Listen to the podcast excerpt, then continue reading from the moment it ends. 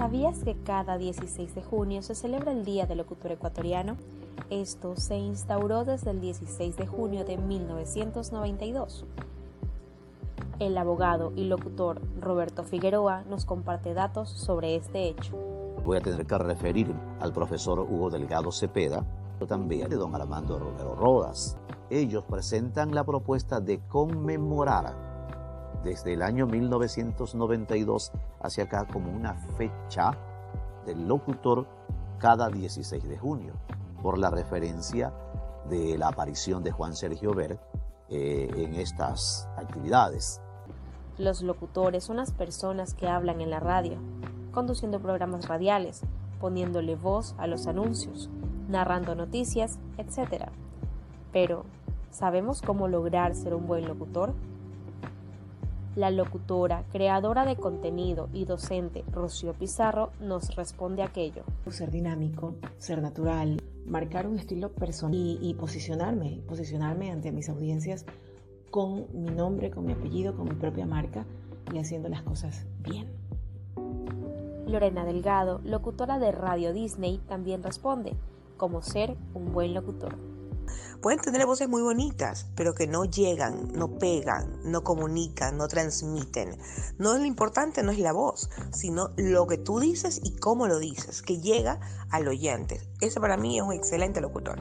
Es necesario retroceder en el tiempo para tener presente quién fue el pionero de la locución guayaquileña. La fecha del 16 de junio del año 1930, Juan Sergio Ver, radiotécnico guayaquileño de padres de origen alemán, construye sus equipos y sin pensarlo, anida su voz anunciando en lo que se conoce de manera eh, universal el perifoneo. Luego de la aparición experimental y la oficial de las primeras radios fundadas en Guayaquil, sin duda se creó un camino para que nuevas generaciones de voces incursionaran y trascendieran en la actividad y se convirtieran en verdaderos íconos de la radiodifusión guayaquileña. Puedo destacar a Enrique Vega, el abogado Voltaire Maquilón, a Pepe Murillo, en esa lista de grandes voces. Destaca con su talento don Armando Romero Rodas, Ufredo Molina Vargas, una Leticia Pino. Estoy hablando de quienes cambiaron la llegada de la voz femenina a la radio como tal.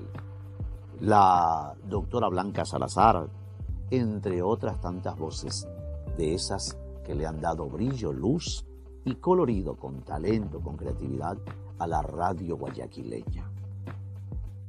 Sin duda, alguno de estos personajes y voces íconos de la radiodifusión guayaquileña se ha convertido en referente para las nuevas generaciones de locutores. Algunos de los referentes en nuestro medio todavía están al frente de los micrófonos, pese a los años y a la evolución de la radiodifusión.